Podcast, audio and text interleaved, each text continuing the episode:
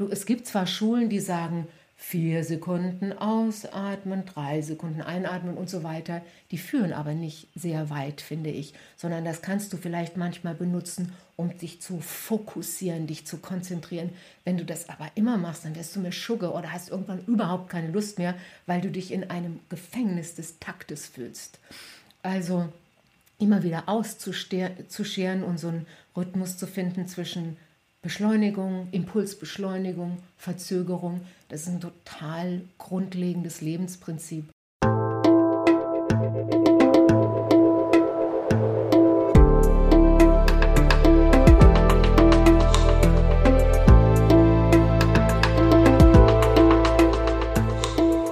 Willkommen bei dir, der Seven Mind Podcast mit Impulsen für ein gutes Leben. Für alle, die mehr Achtsamkeit und Gelassenheit in ihren Alltag bringen möchten. Hallo liebe Hörerinnen und Hörer, hier ist mal wieder Jonas, Mitgründer von Seven Mind. Ich möchte euch heute von einem Angebot erzählen, auf das wir selbst total stolz sind. Die Seven Mind Meditations-App ist nämlich als Präventionsmaßnahme der gesetzlichen Krankenkassen zertifiziert. Das bedeutet, dass die meisten deutschen Krankenkassen die Kosten für die Premium-Version 7 Mind Plus komplett übernehmen. Damit habt ihr also ein Jahr Zugriff auf über 850 geführte Meditationen, Entspannungsübungen und Schlafgeschichten. Wir haben dafür extra den Kurs Seven Mind Achtsamkeitsbasiertes Stressmanagement, kurz ABSM, entwickelt. Der achteilige Kurs ist eine Kombination aus praktischer Meditation und Hintergrundwissen. Ihr erfahrt mehr über das Thema wie individuelles Stresserleben, Selbstmitgefühl und den Umgang mit schwierigen Situationen. Und fürs Hörvergnügen ist wie hier beim Podcast René verantwortlich, der alle acht Teile spricht. Mach jetzt einfach unter sevenmind.de slash Krankenkasse, also 7 als Zahl, mind.de slash Krankenkasse, den Erstattungscheck. Der sagt euch, wie viel eure Krankenkasse bezahlt. Den Link findet ihr wie immer auch in den Show Notes. Und jetzt viel Spaß mit der heutigen Podcast-Folge. Hi und herzlich willkommen im Seven Mind Podcast. Mein Name ist René Träder und das ist der zweite Teil vom Interview mit Dorothea Gerdecke, der weiblichen Stimme in der Seven Mind App. Vielleicht hast du ja auch schon mal mit ihr meditiert. Im ersten Teil dieses Interviews hast du sie persönlich kennengelernt und erfahren, dass sie ihre ersten Meditationserfahrungen in den 80er Jahren gesammelt hat und dass sie dran geblieben ist an diesem Thema und immer tiefer eingetaucht ist, dass sie außerdem Schauspielerin ist und Sprecherin. Darüber haben wir zumindest ganz kurz am Anfang gesprochen und dass sie im Bereich Coaching arbeitet, dass sie Menschen also hilft, besser mit ihrer Stimme und mit dem Auftreten umzugehen und dass sie eigentlich gerne mal wie Lucky Luke wäre. Auch das haben wir im ersten Teil von ihr erfahren. Und hier in der zweiten Folge wollen wir genauer schauen, was Meditieren alles bedeuten kann, vor allem auch, wie wir im Alltag meditative Praktiken einbauen können. Und natürlich wollen wir dabei auch auf die Stimme schauen, denn Paul Kotes steht mit seiner Zen-Tradition vor allem für die Stille wohingegen Dorothea mit ihrem Background für Stimme steht, für Rhythmus und für Bewegung. Dorothea hat uns außerdem drei Stimmübungen mitgebracht, die wir am Ende dann gemeinsam machen können. Und damit nochmal herzlich willkommen, Dorothea. Hallo René. Der erste Teil, der war ja vor allem sehr theoretisch und wir haben ganz spannend darüber gesprochen, was eben Meditation erst einmal so für dich auch bedeutet und was die Gedanken sind, die damit verknüpft sind. In dieser Folge wollen wir ein bisschen praktischer noch sein, aber vielleicht trotzdem nochmal als Einstieg. Was würdest du denn sagen, wenn du dich entscheiden müsstest? Drei Tage nicht sprechen oder drei Tage nicht meditieren? Drei Tage nicht sprechen oder drei Tage nicht meditieren? Was ich schöner fände. Wofür du dich, also wenn du dich für eins entscheiden müsstest, welches? Oh, drei Tage nicht meditieren natürlich. Also spre ohne Sprechen geht nicht. geht schon, alles geht natürlich, aber äh, es ist ein bisschen eine fiktive Frage. Ich meine, wer wenn, wenn man eine Stimmstörung hat zum Beispiel, ist es ja oft so, dass man nicht sprechen darf oder, oder ganz wenig oder möglichst, das, das ist dann natürlich eingeschränkt. Drei Tage nicht meditieren, das kann ich schon, das passiert mir auch oft. Mhm.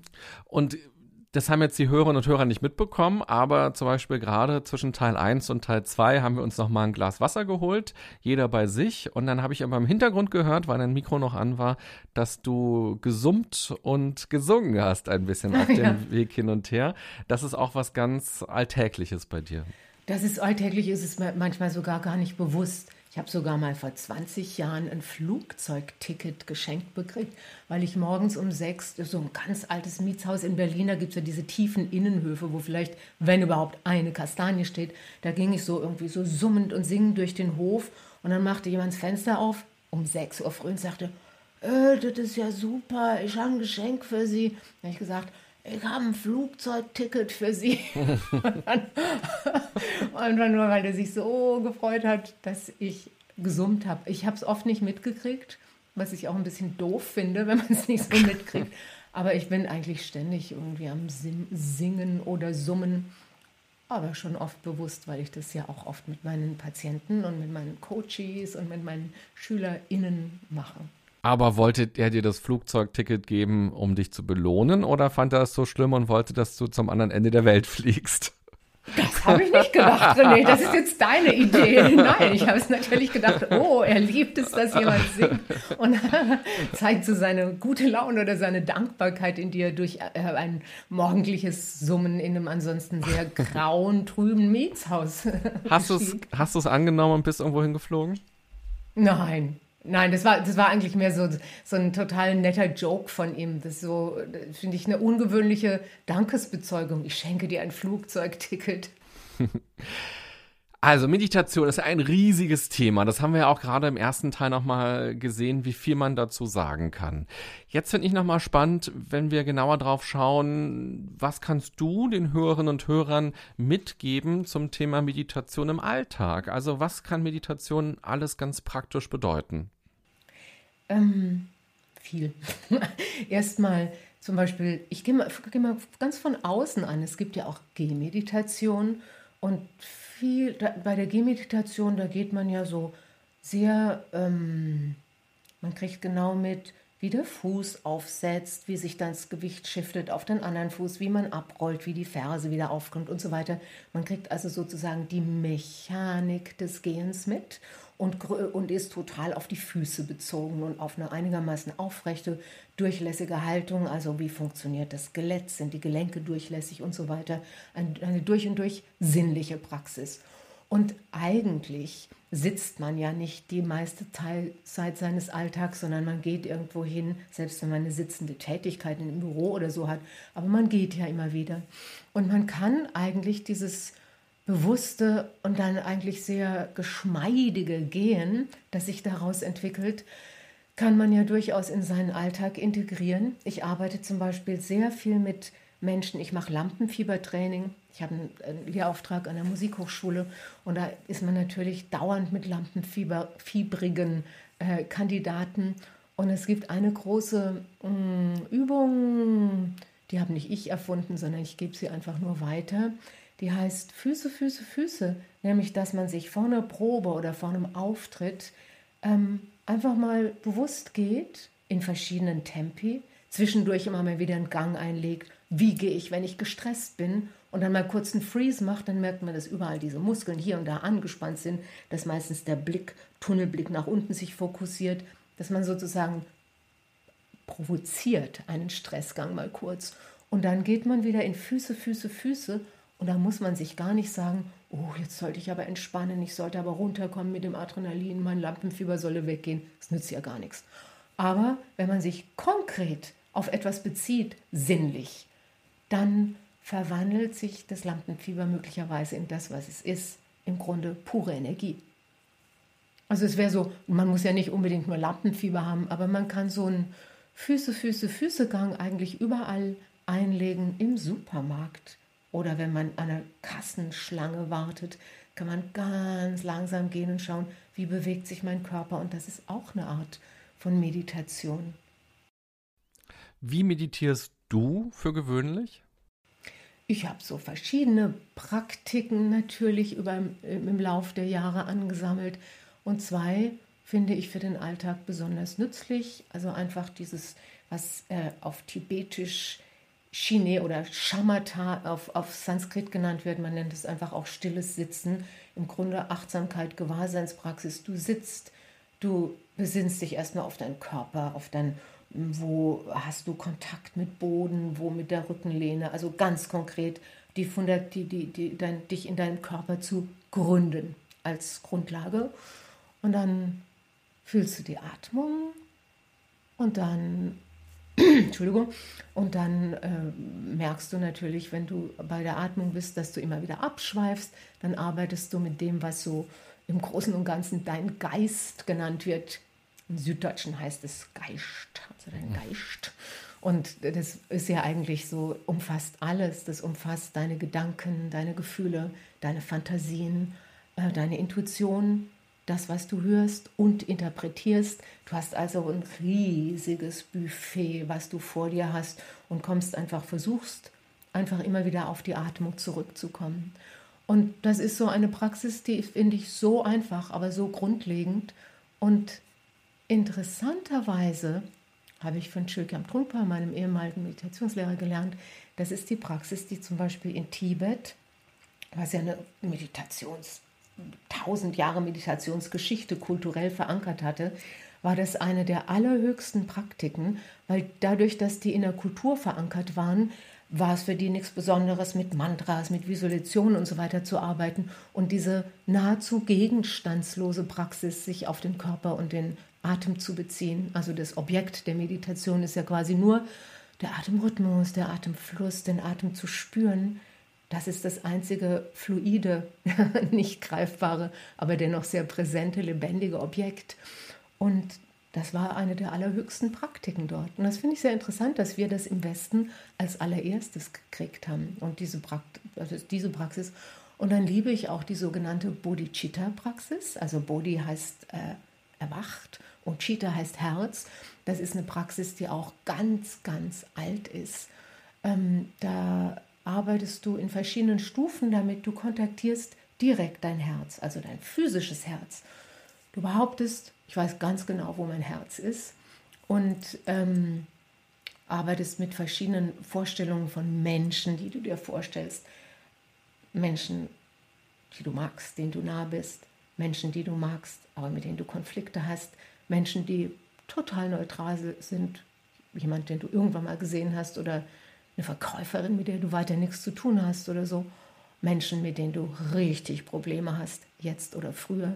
Und dann nimmst du sie alle zusammen und wünschst ihnen jemals alles Gute. Das heißt also, es kann ganz schön provozierend sein. Ähm, und es wird gesagt, das ist ein Teil der Praktiken aus dem Mahayana-Buddhismus, der ja eigentlich ständig, es ist kein zurückgezogener Buddhismus, sondern sehr in die Gesellschaft hineingehend und dadurch, dass du ja dann doch sehr viele Gewohnheiten ein bisschen stretchst oder gewohnheitsmäßige Haltung, die du diesen konkreten Menschen gegenüber so hast, so deine Pavlovsche Hundereaktion ein bisschen auflöst, weitet das dein Herz. Ich bin übrigens so gut wie sicher, dass so eine Praxis überhaupt nicht nur buddhistisch oder irgendwas istisch ist. Das ist auch nicht, das kann genauso gut christlich oder jüdisch oder äh, ist, äh, mohammedanisch sein und ich auch Leute, die überhaupt nichts mit Religion zu tun haben, kennen diese Praxis. Das finde ich immer interessant, dass etwas, was mit einem Ismus zu tun hat, gibt es doch so einen gesunden Bodensatz von Dingen, die alle Menschen betreffen. Mir hat zum Beispiel meine allererste Gesanglehrerin hat eine Praxisanweisung gegeben zum Singen, die sagte, fühle deine Füße, wie stehst du, wie bist du aufgerichtet, fühle den Raum um dich herum, kontaktiere dein Herz, singe. Das ist eine Meditationsanleitung, oder? Eine sehr basale. Ja, das ist ja, glaube ich, auch das, was wir, wenn wir uns damit tiefer befassen, immer wieder entdecken, dass es in ganz vielen Kulturen, in ganz vielen spirituellen Richtungen, in ganz vielen Religionen dann doch sehr vergleichbare und sehr ähnliche Ansätze gibt. Oder auch wenn man ja. sich ähm, die Philosophie des Buddhismus nochmal anguckt, was will der eigentlich? Oder dann eben in anderen Religionen schaut, was wird uns da vorgeschlagen, was ein gutes Leben ist oder was die Regeln des Lebens sein könnten, dann sind es ja auch häufig schon sehr ähnliche Dinge. Und was mir immer wieder auffällt, ist, dass viele Menschen mit Achtsamkeit vor allem John Kabat-Zinn ähm, verbinden. Und als du Anfang der 80er Jahre angefangen hast, dich mit Meditation auseinanderzusetzen.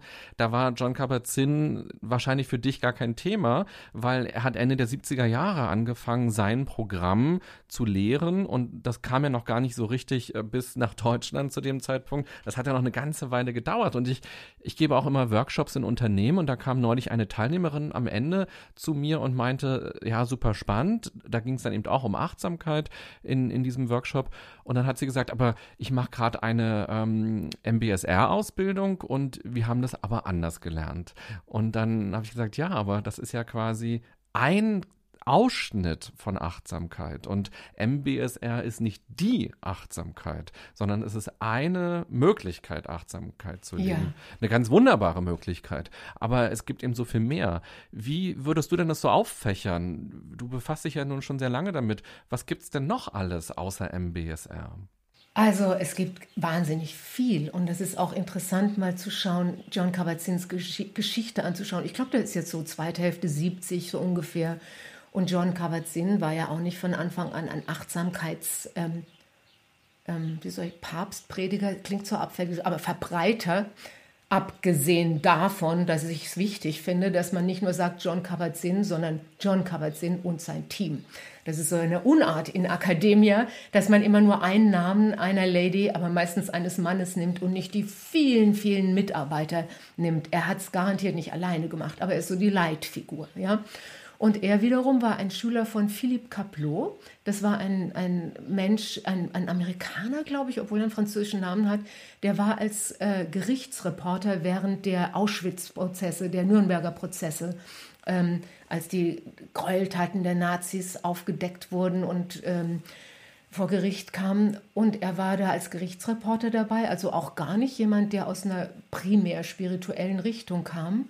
Aber der Caplot war so erschüttert, wie Menschen sich verhalten können, dass er beschloss, er möchte das Wesen des Menschen studieren und kam so, ging da eine sehr rigide und, wie man so sagt, strenge in Anführungszeichen Lehre in Japan, glaube ich, bei Zen-Klöstern und hat dann sein Wissen auch dann irgendwann geteilt. Das habe ich als junges Mädchen gelesen. Ein Buch, so ein großes, dickes, türkisgrünes Buch, die drei Pfeiler des Zen, wo auch schon Meditationsanweisungen drin sind, vor Kabat-Zinn. Und Kabat-Zinn wurde dann sein Schüler. Und wie kommt es denn, dass äh, Kaplo, der wieder ist in eine japanische Linie eingetunt äh, und dann gab es ja, ähm, es gibt einfach so viele Linien. Man spricht ja von Meditations- oder Kontemplationslinien. Und wie viele Millionen Frauen und Männer und alles, was es an Gender und Sexes dazwischen gibt, haben sich schon mit äh, Meditation und Kontemplation befasst. Nicht unbedingt in buddhistischem Sinne, aber es ging immer darum, sozusagen zu, sich zu fragen, was ist ein Mensch, was ist Realität, wie funktionieren Gedanken, wie funktionieren Gefühle, wie funktioniere ich im Zusammenhang mit anderen bin ich verrückt oder sind die anderen verrückt? Also diese Grundfragen. Warum tut Liebeskummer so weh? Warum habe ich manchmal gute Ideen und bin manchmal ganz ausgetrocknet von guten Ideen und so weiter? Also diese Grundfragen, die wir uns dauernd selber stellen, ähm, die gehen ja durch die ganze Menschheit und es gibt genauso gut eine lange Linie von Menschen, die das ergründen wollten. Millionen von Menschen und die ihre Erfahrungen manchmal sehr gebündelt in Form von Lehren und manchmal sehr offen in Form von einfach nur, die, es wird ja immer gefragt, warum gibt es zu wenige Frauenfiguren in den kontemplativen spirituellen Linien? Weil viele, es gab sehr, sehr viele mächtige Frauen, die wirklich viel bewirkt haben, die aber ihr Wissen nicht äh, gebündelt oder nicht übermittelt haben. Und das ist ein riesiges Thema, René. es ist wirklich ein großes Thema. Deine Frage war, glaube ich, wie siehst du das jetzt aufgefaltet, ne? ausgehend von, von John Kabat-Zinn? Ja, und ich kann die Frage ja vielleicht nochmal ein bisschen praxisorientierter formulieren. Ja. Das, das Schöne an MBSR ist ja, dass es einfach auch ein Begriff ist, den man googeln kann. Und dann kann man da Kurse machen und Workshops und man ja. kann sich einen MBSR-Lehrer oder eine Lehrerin suchen. Man kann Bücher dazu lesen und dann ist man irgendwie informiert in sowas. Dann ein anderes Programm, was auch relativ berühmt ist, ist das Search Inside Yourself Programm, ähm, das Google zum Beispiel ganz stark benutzt, aber auch noch andere Hintergründe hat. Und gibt es denn andere Dinge, die du jetzt den Hörern und Hörern zum Beispiel auch empfehlen könntest? Googelt doch mal ähm, diese Richtung oder googelt doch mal ähm, diese Art der Achtsamkeitsmeditationspraxis ähm, oder diesen Lehrer, diese Lehrerin, ähm, diesen Begriff, um nochmal vielleicht auch eine andere Richtung für sich ja. äh, erkennen zu können. Ich finde zum Beispiel eine ganz hervorragende, witzige, schlaue Lehrerin ist die amerikanische Lehrerin Pema Chödrin. Die, die trägt, sie trägt rot, also sie ist Nonne. Ich kenne sie, weil ich sie ein paar Mal übersetzt habe. Die hat auch, war enge Schülerin von Chökyam Trungpa und ist eine, wie soll ich sagen, mit allen Wassern gewaschene Lehrerin. Man hat den Eindruck, sie kennt wirklich die Menschen, sie kennt die Tricks, weil sie sich selber kennt. Und die schreibt wirklich sehr schöne Bücher eben über diese Bodhicitta-Meditation, sehr lesbare. Und, oder sie hat, wie heißen die Titel auf Deutsch, ich weiß gar nicht, ich kenne die nur auf Englisch. Uh, Face Your Fear or uh, Going to Places That Scare You. Also sie Sie ermutigt Leute, genau dorthin zu gehen, wo es schwierig ist, weil sie sagt, du kannst nicht entkommen. Genau dort, wo es schwierig ist, ist es saftig. Dort ist es lebendig. Das heißt nicht, dass du zur äh, selbstquälerischen Masochistin werden willst, sondern irgendwas ist da interessant auch. Und äh, ihr großer Fokus ist wirklich die Kommunikation. Es gibt ja die gewaltfreie Kommunikation, die auch so ein Titel ist, wie du eben genannt hast. Und ähm, Pema Chödrin hat äh, Mitgefühl, also sie, sie lehrt zum Beispiel so einen Begriff von scharfes Mitgefühl. Dass es das Mitgefühl nicht labberig wird und sowas wie, du haust mir eine rein, hau du mir doch noch eine rein, ich bin so mitfühlend, sondern äh, dass du wirklich sozusagen Grenzen setzt, ist, wann wird dein Mitgefühl Idiot Compassion, also idiotisches Mitgefühl, und wann ist es echtes Mitgefühl? Das, du stehst jedes Mal, wenn ich vor einer Bettlerin oder einem Bettler stehe, überlege ich mir, gebe ich jetzt was? Was ist mitfühlender? Gebe ich was oder gebe ich nichts? Äh, und das muss ich dann immer von Fall zu Fall oder Person zu oder Situation zu Situation unterscheiden. Und ähm, sie hat in ihren Büchern ganz handwerkliche Anweisungen, wie man damit umgehen kann. Und sie hat schöne Vorträge. Das ist zum Beispiel jemand, den ich empfehlen würde. Dann würde ich zum Beispiel die ähm, Shambhala-Linie, darf man Reklame für die eigene Linie machen, ist vielleicht, aber ich, ich, sagen wir mal, es gibt ja jetzt so viele verschiedene Linien, mal zu beschreiben, was ist das ähm, ausschlaggebend oder maßgeblich an der Shambhala-Linie ist, dass es ganz auf Weltlichkeit gerichtet ist und dass es arbeitet mit unseren Sinneswahrnehmungen. Also wir hören, schmecken, riechen, fühlen die ganze Zeit und interpretieren es. Und die Idee ist eben aus diesem Sinnenfeindlichen rauszukommen, was ja unsere Kultur sehr stark geprägt hat. Dort ist der Geist, der ist erhaben, der ist heilig, die Philosophie, die Worte. Und dort ist der Körper, der ist schmutzig, der ist niedrig, was ja auch leicht gerne mal mit dem weiblichen Geschlecht assoziiert wird und was meiner Meinung nach auch dafür einen Grund hat, dass, dass so ein Ungleichgewicht über die Jahrhunderte zwischen Männern und Frauen in der öffentlichen Wahrnehmung und in der Wertschätzung entstanden ist. Und jetzt kommt eine Linie, die sagt, die Sinne sind heilig.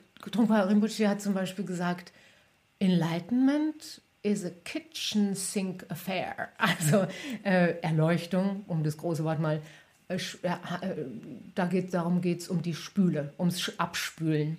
Und ähm, ich glaube, es gibt inzwischen wirklich eine Menge guter junger auch Lehrer, die gar nicht einer Tradition verpflichtet sind. Und ich würde empfehlen, dass man sich umschaut, dass man schaut, wo wird meine Intelligenz, auch gerne mein Intellekt getriggert, wo werde ich irritiert und wo habe ich das Gefühl, ich werde eingelullt. Ich halte nicht viel von Versprechungen, die sagen, wenn du diese Linie machst, dann bist du innerhalb von zehn Wochen ganz entspannt weil ich selber die Erfahrung mache, ich meditiere jetzt seit über 40 Jahren und bin jeden, jeden Tag gestresst. Immer wieder. Und dann geht es wieder weg. Aber, aber ich würde vor, äh, ich, wie überall gibt es Geschäftemacherei, gibt es Charlatanerie und wie überall gibt es schöne, ähm, wie soll ich sagen, herzenswarme Intelligenzen und eine Suche. Du hast es gerade auch schön gesagt, dass es ja nicht nur eine Richtung gibt, sondern Millionen Richtungen im Grunde genommen, weil es ja so viele verschiedene Menschen gibt, die auch immer ihr eigenes Ding draus machen. Also selbst wenn man MBSR Lehrer oder Lehrerin ist, am Ende lässt man ja auch immer ein bisschen was von sich reinfließen, vom eigenen Weltbild und man legt Schwerpunkte auf etwas, man entwickelt Übungen weiter und so entwickelt man eben auch an die Tradition weiter. Und wir wissen ja auch, ähm, das, was wir unter diesem westlichen Buddhismus quasi verstehen, ist ja auch eine, eine Weiterentwicklung der Weiterentwicklung der Weiterentwicklung. Und dass das, was in Indien ursprünglich mal gelebt wurde, dann ja auch durch ähm, quasi Menschen, die aus Asien, also aus China vor allem erstmal gekommen sind und sich das dort angeguckt haben, das spannend finden, dann eben nach zurückgegangen sind nach China, ähm, nach Japan und das dort dann gelehrt haben oder auch umgekehrt, dass eben Lehrer, Lehrerinnen oder wahrscheinlich waren es vor allem Lehrer zur damaligen Zeit, ähm, Mönche eben nach ähm, China, nach ähm, Japan gegangen sind und es dort gelebt haben und immer wieder mit der Kultur angereichert wurde, was man dort vorgefunden hat. Und ja. ähm, deshalb gerne eine kreative Frage an dich an dieser Stelle. Angenommen, du würdest die Dorothea Gädicke Richtung gründen. Eine Dorothea Gerdicke Schule für Achtsamkeit und für Meditation. Und die Frage ist, was wären so drei Prinzipien, der Achtsamkeit, die du dort auf jeden Fall vermitteln würdest wollen? Und was wären aber auch drei ganz praktische Übungen, die deine Schülerinnen und Schüler dort erfahren würden? Vielleicht Übungen, die man so im Alltag tatsächlich macht. Also welche Übungen machst du so für dich im Alltag, im Laufe eines Tages, im Laufe einer Woche, was du im weitesten Sinne als Meditationspraxis, als Achtsamkeitspraxis bezeichnest. Aber ich finde eben auch spannend die Philosophie noch dahinter. Also was sind so deine Leitplanken, dass du sagst, das ist für mich irgendwie ein gutes Leben oder das ist ein Wert, den ich ähm, spannend finde, den ich leben möchte und den ich gerne weitergeben möchte. Ja, ähm, ich finde ein gewisses Formempfinden, man kann es nennen Eleganz. Also eine Empfindung von Form, dass ich zum Beispiel, wenn ich an einem Online-Treffen bin, dass ich da nicht mit Schlabberklamotten da sitze. Selbst wenn ich nur bis hierhin sichtbar bin. Aber dass ich sage, ich kleide mich dem Anlass entsprechend würdig, wenn ich der Person live gegenüber sitzen würde ich parfümiere mich auch vor dem Online-Treffen, weil ich einfach das Gefühl haben möchte, ich möchte äh, der Person, äh, ja, also ihr das Gefühl geben und für mich auch, ich äh, würdige die Form. Und ich finde Form was sehr Schönes ähm, und überhaupt nicht, nicht Spirituelles. Also in, zum Beispiel in den Schreinräumen von Shambhala ist wirklich eine aus dem tatsächlich aus dem Zen kommende Schlichtheit und Eleganz. Darüber habe ich sehr viel gelernt. Und ich finde es auch für sozusagen für den Selbstrespekt und die eigene Fasson ist es durchaus, du äh, sagtest das Stichwort gutes Leben. Ein gutes Leben heißt für mich, dass ich das Gefühl habe, ich mein Outfit wähle ich bewusst aus und auch äh, es soll nicht stinken, es soll nicht das T-Shirt, was ich drei Tage schon trage, sondern eine Würdigung an, an die Schönheit, die es gibt egal welchen Stil ich jetzt schön finde. Vielleicht finde ich knallbunte Hawaii-Hemden schön. Dann ziehe ich mir ein knallbuntes Hawaii-Hemden frisch gewaschenes an. Da gibt es ja hunderttausend verschiedene, verschiedene Arten ich finde es witzig, das mit ja. dem Parfümieren, was du sagst, weil als ich ja. letztes Jahr angefangen habe, Online-Workshops zu geben durch Corona oder auch Online-Coachings, habe ich das auch gemacht, dass ich quasi Parfüm morgens aufgelegt habe. Und dann stand ich so bei mir in der Wohnung und dachte mir, wie albern ist das denn? Äh, ich bin ja jetzt nicht im Workshop-Raum bei den Leuten, aber irgendwie hat es mich auch in so eine Stimmung gebracht und in eine, äh, ja, das zu würdigen, um mit so einer gleichen Haltung diesen Online-Workshop zu machen, als wenn man eben im gleichen Raum wäre. Genau. Ich, und ich glaube, also wir alle zoomen jetzt ja unentwegt oder, oder arbeiten über Zoom und treffen uns und da macht schon Sinn, dass man nicht als Couch Potato sozusagen das Zoom sich nimmt, oh, jetzt hänge ich mal so ab, wie ich schon immer mehr wollte, sondern dass man sich wirklich Form gibt und ein bisschen knackiger ist, also so wie, wie wenn man in den Apfel reinbeißt und nicht wie eine verfaulte Birne. Okay, also Eleganz ist ein Prinzip, ein Wert. Whatever that means, Eleganz. Ne? Das Ja. ist ja ein großes Feld, Stil. Da möchte, würde ich nie jemandem was vorschreiben, das wäre ja albern. Mhm. Klar, aber das ist ja gut erklärt. Was sind noch Prinzipien oder Werte, die du weiter vermitteln würdest wollen? Ähm, ich würde sagen, offene Sinne im Alltag, um nochmal auf dieses Thema aufs Smart, Smart, Smartphone, Smartphone zurückzukommen. Ähm, ich prognostiziere, dass die Sinne eine, ein Revival erleben werden. Dass es wieder mal ganz modern sein wird, nebeneinander auf dem Parkbänkchen zu sitzen und zu quatschen, live. Aber im Moment si- sind sie gerade so ein bisschen untergebuttert, Faszination von allen möglichen elektronischen Medien. Aber ich glaube, es lohnt sich, die Sinne äh, zu kultivieren, einfach zu schauen, zu hören, zu riechen, zu schmecken und nicht mit zugeballerten Ohren durch die Straße zu gehen, sondern zu hören, was da so ist. Und das ist absolut eine Achtsamkeitsmeditation äh, und Kontakt. Mein dritter Punkt wäre, Kontakt aufzunehmen, Blickkontakt. Das finde ich jetzt gerade mit den Masken so interessant. Ich habe den Eindruck, es gibt solche und solche. Es wird einerseits viel geflirtet auf den Straßen, also jedenfalls kriegt so doch, doch durchaus so ein flirterischer Austausch über die Augen.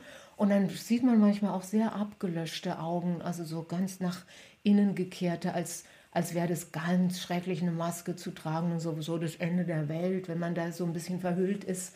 Und egal ob mit oder ohne Maske, ich glaube, es lohnt sich, Kontakt aufzunehmen mit allen, die man so begegnet. Ich habe manchmal so schöne Augenkontakte oder jemandem zuzulächeln.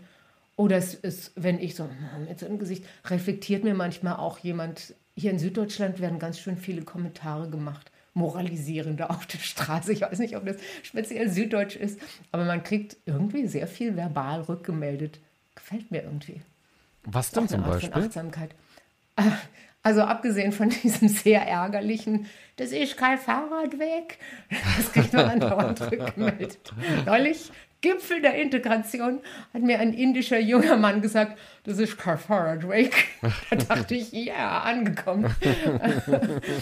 Also sowas kriegt man zurückgemeldet. Oder aber, ähm, Neulich sagte mir so, hey, you look uplifted. Sagt mir irgendjemand amerikanischer Herkunft oder, oder, oder Kinder. Ich finde, ich, ich kommuniziere gern mit Jugendlichen, weil die ja gerne so in so Gruppen abgeschottet stehen. Und ich habe so viele Theaterprojekte mit sogenannten schwierigen Jugendlichen gemacht, dass ich weiß, dass sie eigentlich total ansprechbar sind und ständig bereit für einen Joke mit einem Erwachsenen. Ja, das würde ich auch als drittes empfehlen. Ja, wunderbar. Eleganz, offene Sinne im Alltag und Kontakt, Blickkontakt miteinander in Kontakt treten. Voll schön. Also das wären zum Beispiel jetzt die Werte, die Prinzipien, die bei dir in dieser Dorothea Gärtecke Schule mit der Dorothea Gärtecke Richtung gelebt werden würden. Was Das wären klingt ganz schrecklich, wie so eine Gymnastikschule der, des neuen Ende des 19. Jahrhunderts mit Keulen schwingen. Ja, das wird bestimmt einen anderen Namen geben. Gut. Stimmhandlung, wie meine Firma ja heißt zum Beispiel. Okay. Und welche praktischen Übungen, welche Achtsamkeitspraktiken, Körperübungen würden wir dort als deine Schülerinnen erleben? Ja, natürlich ähm, diese Praxis, die ich eben schon genannt habe, die formale Praxis, die also Sitzpraxis und dann gehen, bewegen äh, und Stimme. Also äh, Stimmen, Stimmenübungen, Singen, improvisiertes Singen, rhythmisches, äh, überhaupt im Alltag auf Rhythmen hören. Interessanterweise ich finde das so interessant. Ich habe einmal einen Satz gelernt, den ich nie vergesse, und der heißt Takt. Regelmäßiger Takt kommt im Leben eigentlich gar nicht vor, sondern alles ist Rhythmus. Und das versuche ich immer eigentlich zu beweisen, ob das stimmt oder nicht. Und ich höre zurzeit sehr viele Spechte. Selbst Spechte haben ein zunehmendes Crescendo. Also die Spechte werden schneller, die machen nicht, sondern die werden schneller. Also sind ja nun wirklich rhythmische Tiere.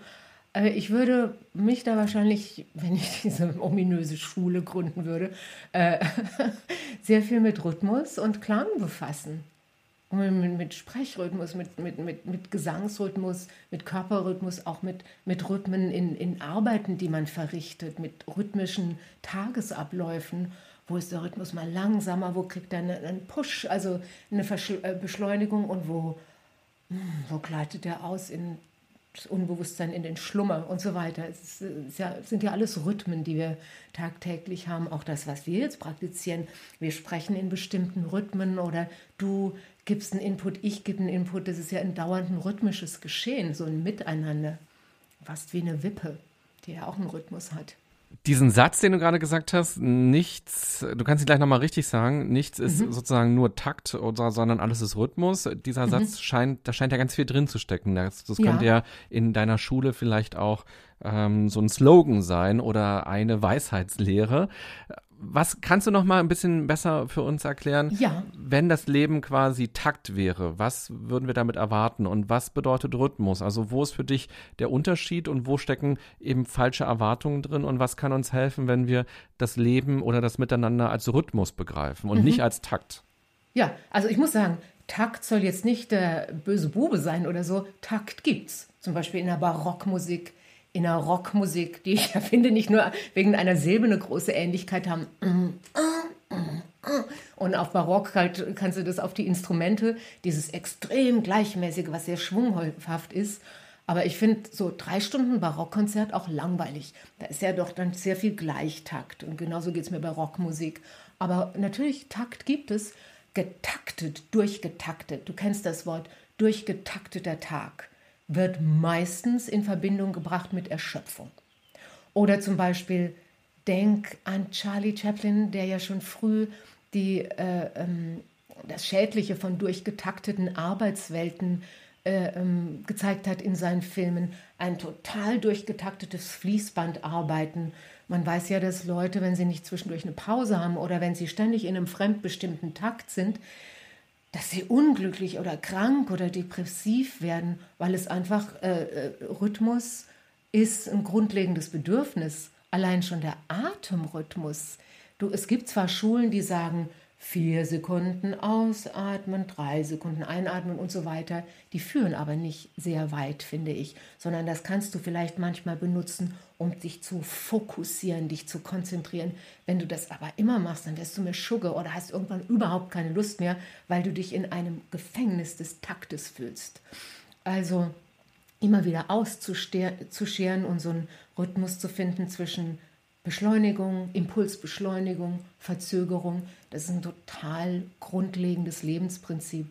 Wenn du mal deinen Atemrhythmus beobachtest, dann wirst du merken, dass der eigentlich eher ist, wie wenn du am Meer sitzt und diese Wellen ranrollen. Das kennst du doch bestimmt. Du hast vielleicht auch schon mal Wellen gezählt oder angeguckt und gemerkt, da kommt mal eine größere, die ist lauter. Und dann gibt es diesen kurzen Stillstand dann zieht sie sich wieder zurück und formiert sich neu. Und das ist ein überhaupt nicht getaktetes Geschehen. Getaktet ist es im Schwimmbad. Wenn man, es gibt ja so diese tollen mhm. Schwimmbäder, wo es so ein Wellendings da gibt, aber selbst die können nicht getaktet werden. Aber, aber so Atmung ist ein rhythmisches Geschehen, Sprechen ist ein rhythmisches Geschehen.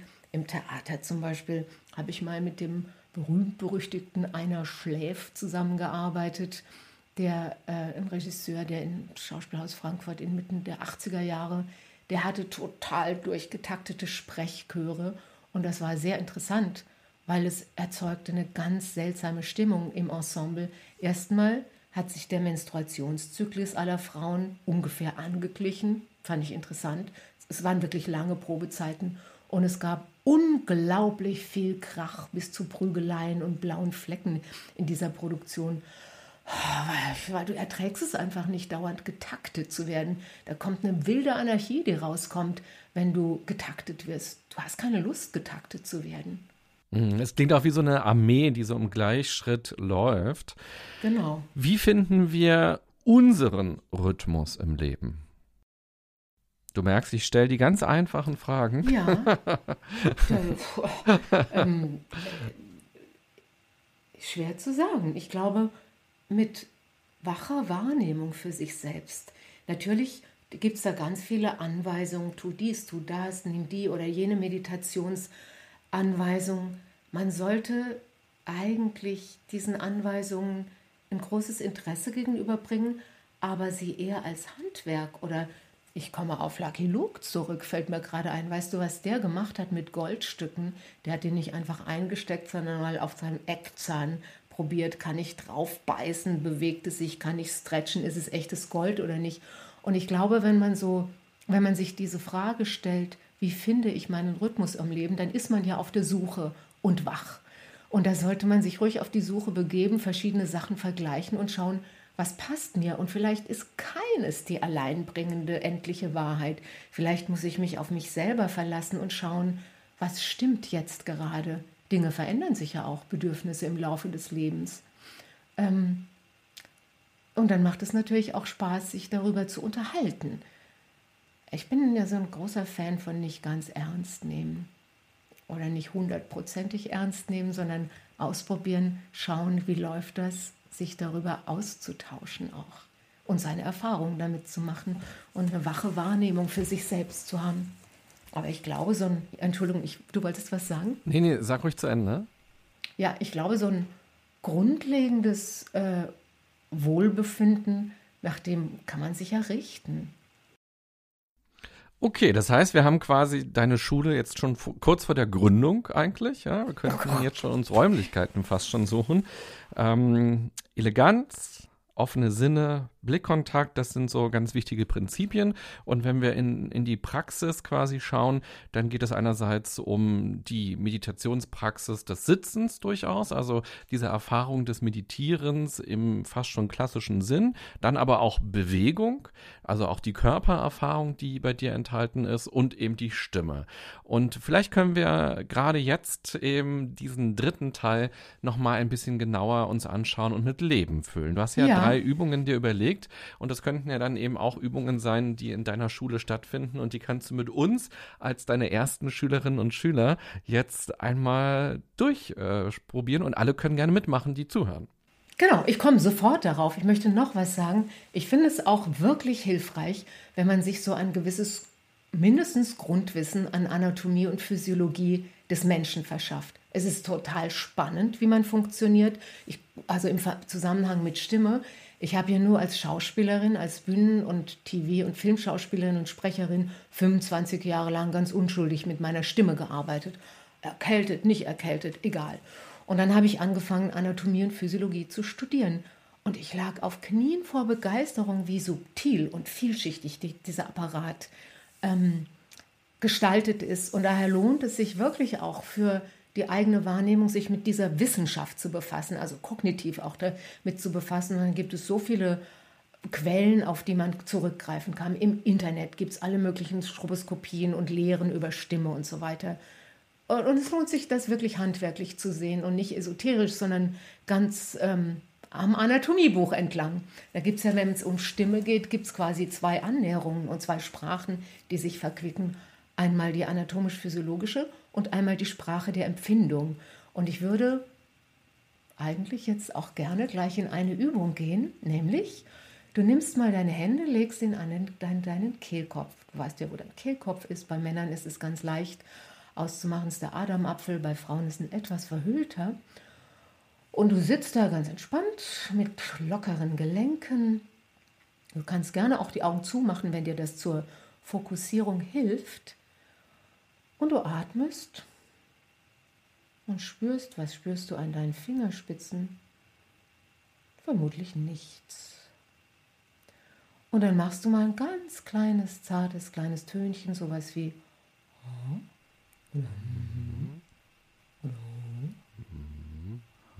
so ein paar kleine Tönchen und fühl mal, was deine Fingerspitzen spüren.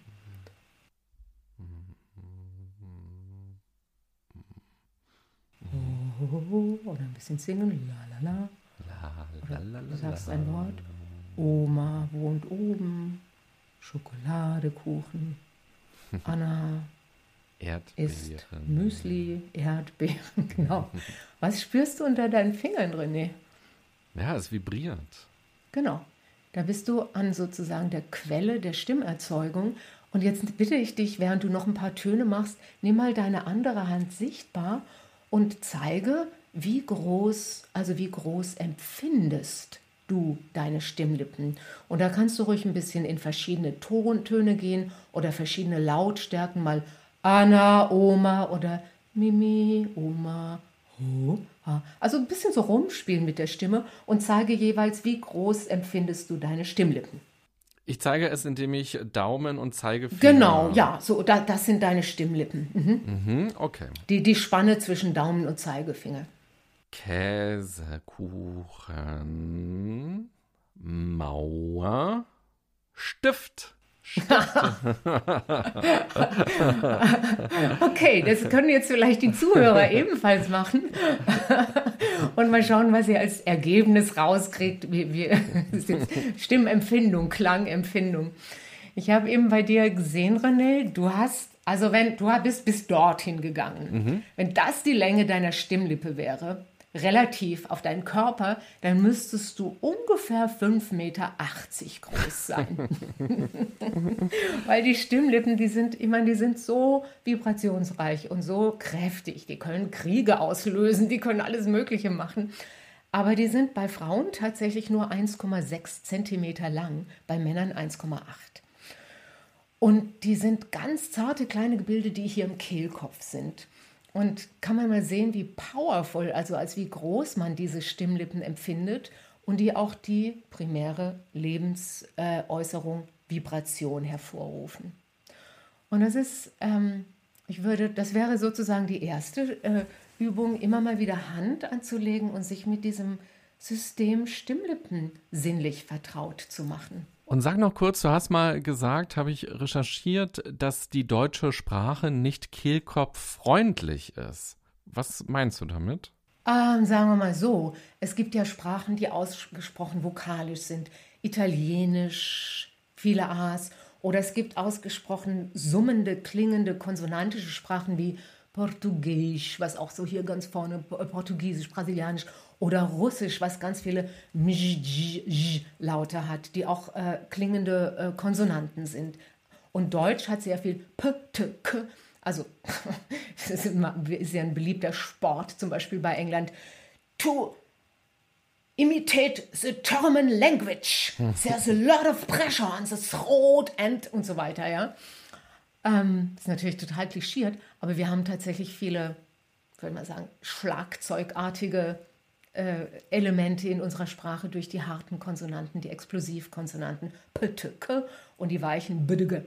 Und es ist gar nicht so eine vokalreiche Sprache, aber so vokalarm jetzt auch wieder nicht. Wir haben sehr viele schöne summende Vokale und damit leiten wir ein über die, die nächste Übung, nämlich ähm, Summen. Summen mit anfassen. Du kannst mal ganz bequem summen. Stell dir vor, etwas riecht wirklich gut. Du hebst den Deckel vom Kopftuch ab. Kopf, Kopftuch? Nee, Kochtopf. Kochtopf. Danke. Und kommentierst dein Lieblingsgericht mit mm, ganz genüsslich. Mm, ganz genüsslich. Genau. Und dann nimmst du, machst es ein paar Mal und nimmst deine Hände und schaust mal, wo vibriert es in meinem System? Kopf, Dekolleté, Hals und du summst ein bisschen genüsslich vor dich hin.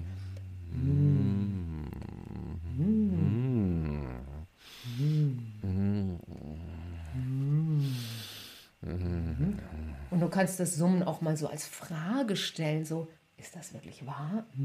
Ist das Schöne wirklich wahr? Genau. Und du nimmst deine Hände und schaust, wo vibriert es in deinem System. Genau.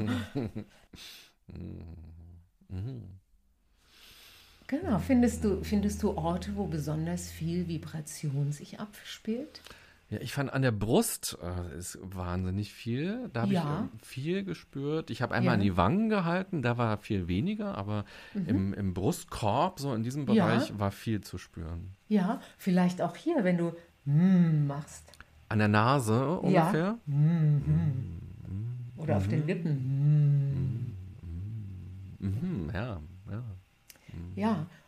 Und das ist zum Beispiel eine Übung, das ist die totale Profiübung. Oh, Opernsänger summen sich morgens so ein, weil es ist komischerweise so, dass die Stimme ungefähr zwei Stunden später wach wird als der Rest des Menschen. Das heißt, wenn du um 8 Uhr auf der Matte stehst, als Lehrkraft zum Beispiel, und du hast dich vorher nicht eingeschwungen oder eingesummt, dann schläft deine Stimme noch und du hast einen totalen Kaltstart. Und das heißt also, man kann sich morgens weich warm machen, die Stimmlippen durch Summen, aber nicht so ein Summen, sondern so ein Summen mit der Fantasie von Wohlgenuss. Du hast ja gleich gelacht, hast auch gute Laune gekriegt. Also es macht auch gute Laune. Und vielleicht ist es wirklich wichtig zu wissen, dass das eine sehr, sehr professionelle äh, Übung für Stimmolympionike ist. Ich habe als Stimmtherapeutin am Institut für Musikermedizin ist ein gutes Drittel meiner Patientenschaft sind Lehrer, die sehr gestresste Stimmen haben. Denen lege ich das auch immer ins Herzen. Interessant auch zu wissen, auch für alle Zuhörer, wenn ihr einen stressigen Arbeitstag oder überhaupt stressige Situationen, Homeschooling, Kinder zu Hause, was immer, oder keine Arbeit und traurig darüber, immer mal wieder weich zu summen, Hand aufs Herz oder auf die, aufs Gesicht, auf den Nacken zu legen und mit sich selbst summend in Kontakt zu kommen und auch diese Verlässlichkeit der Vibration, der, des Grundlebens zu spüren. Opernsänger zum Beispiel, nach der Vorstellung summen die sich auch wieder aus. Mhm. Die Signal, wenn die dann unter der Dusche stehen, weil sie haben ja x Kiloliter Schweiß verloren, da, da stehen die unter der Dusche, schminken sich ab und summen auch wieder aus, um der Stimme zu signalisieren, so, du kannst jetzt aus dieser Extremleistung wieder in eine ganz weiche Schwingung zurückgehen. Du brauchst jetzt nicht mehr groß zu arbeiten, liebe Stimme. Aha, spannend. Eigentlich ja. wie bei Sportlern, die sich dann eben auch wieder ähm, abtrainieren quasi. Absolut. Also Stimmtraining hat auch einen durchaus sportlichen Aspekt. Wir arbeiten ja auch mit der Sportmedizin zusammen. Also und, und Musikermedizin arbeitet mit Sportmedizin und äh, mit der Musikhochschule zusammen. Wir machen ja auch Übeforschung. Und das wäre meine dritte Übung jetzt. Die ist eigentlich fast eher eine mentale Übung, die ist, glaube ich, auf alles anwendbar, was man macht. Und zwar ist es so, wenn du eine Stimmenübung machst, bleiben wir mal beim Thema Stimme. Sagen wir mal, verbinden wir das mit meiner Lieblingsübung, dem Lippentriller. Sieht total bescheuert aus, aber wir machen das mal. Super, du kannst es gut. Da fühle ich mich wie das Pferd von Lucky Luke. Das, ja, genau, um beim Thema zu bleiben. Genau, Hunde und Pferde machen das, um sich zu entspannen. Also weil da entspannt sich alles und du kommst stimmlich gesehen, ist auch eine super Profi-Übung. Du hast ein viel, du kommst viel höher, als du oft sonst, zumindest morgens im Singen kommst. Also kannst dich unter der Dusche morgens aufwärmen mit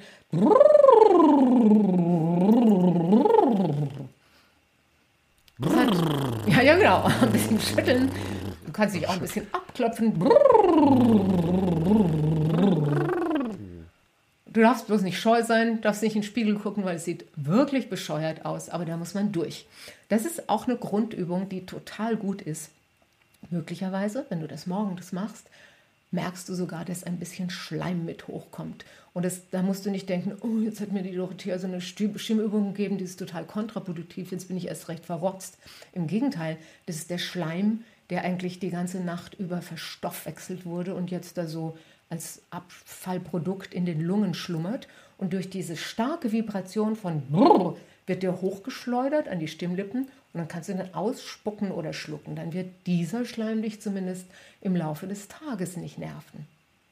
Also auch so eine Art Hygieneübung. Toll, ich danke dir sehr für diese drei Übungen und ich glaube, das hat auch jetzt viel Freude gemacht für die Hörerinnen und Hörer, das einfach mitzumachen. Es. Und das sind ja auch so schöne, einfache Übungen, die man auch wirklich alleine dann bei sich zu Hause machen kann, unterwegs machen kann und mal schauen kann, was das verändert. Wunderbar. Ja. Ich hätte noch so viele spannende Aspekte und Fragen auf meinem Zettel, die ich mir aufgeschrieben habe. Aber jetzt haben wir auch wieder so lange miteinander gesprochen und schon so viele tolle Informationen rübergebracht. Da müssen wir uns dann eher nochmal für ein zweites Mal verabreden. Gibt es am Ende dieser Folge noch etwas, was du quasi in die Welt hinaus singen oder schreien willst? Was willst du den Hörern und Hörern noch mitgeben? Ja, hört euch die alten Sänger und Sängerinnen an. Es gibt so großartige Leute, die niemand mehr kennt, die so wunderbar gesungen haben. Allein so Leute, die fast niemand mehr kennt, zum Beispiel die Franzosen, Beko, äh, äh, Charles Trenet und so weiter, die ich gerade sehr verstärkt höre. Und dann gibt es natürlich jede Menge männliche und weibliche und alle möglichen Stimmen. Hört sie euch an, geht auf die Suche nach Stimmen. Wenn man mit dir in Kontakt kommen möchte, weil man vielleicht eine Frage hat, weil man nochmal einen Buchtipp von dir möchte, den man vielleicht gerade nicht verstanden hat, oder weil man vielleicht auch ein Stimmcoaching bei dir möchte, wie kann man dich und wo kann man dich erreichen? Ich habe eine Webseite, die ist total veraltet. Da habe ich noch braune Haare. Ich bin aber gerade dabei, sie neu zu machen. Äh, www.stimmhandlung.de oder man, man mailt mir an dorothea.stimmhandlung.de. Wunderbar. Dorothea. Ich bin eigentlich leicht zu finden. Auch ohne Smartphone. Ja, auch ohne Smartphone. Ich danke dir sehr. Ich würde sofort in deine Dorothea Gädecke Schule kommen und ich habe Lust, mich weiter mit diesen Themen auf jeden Fall auseinanderzusetzen. Wie cool, das freut mich sehr. Es ist auch endlos interessant, sage ich dir. Ja, und auch ich fand diese Gespräche mit dir endlos interessant. Es war eine ganz tolle Bereicherung für meinen heutigen Tag tatsächlich. Wir haben uns ja um elf verabredet, jetzt ist es so kurz vor halb zwei schon fast. Ja, du hast bestimmt auch Hunger, oder? Wir haben super viel besprochen und das war schön. Ich nehme viele Gedanken mit in den Tag. Ich freue mich über deine Lebendigkeit, über deine Energie, über diese Lebensfreude und über diese vielen, vielen Themen, die du angesprochen hast. Danke, dass du uns all das mitgegeben hast. Danke für deine Zeit auch. Ich danke dir, René. Ich hat mir auch großen Spaß mit dir gemacht, zu, äh, gemacht, mit dir zu unterhalten. Und ich finde, wir hatten ein sehr schönes Duett. Vielen Dank. Dann, liebe Hörerin, lieber Hörer, ich hoffe, dir hat es auch große Freude gemacht. Schreib der Dorothea gerne mal und äh, vielleicht ähm, hast du ja auch Lust, mit deiner Stimme nochmal ganz anders zu arbeiten und deine Stimme und auch dich selbst dadurch ja auch nochmal besser zu erkennen. Und wenn du Lust hast, schreib uns auch gerne mal ähm, podcast at sevenmind.de, welche Themen dich noch so interessieren oder auch welche Menschen du entdeckt hast, vielleicht in anderen Podcast-Formaten oder im Radio, im Fernsehen, im Internet, in Blogartikeln, wo du sagst, Mensch, das ist auch ein ganz toller Mensch, mit dem könntet ihr eigentlich auch mal ein Interview im Podcast führen. Das würde uns auch sehr interessieren. Gerne auch immer Feedback zu den Folgen, auch das ist mega spannend. Dann danke ich euch fürs Zuhören, fürs Dabeisein und wünsche eine gute und achtsame Zeit. Bis bald. Bye bye. Tschüss.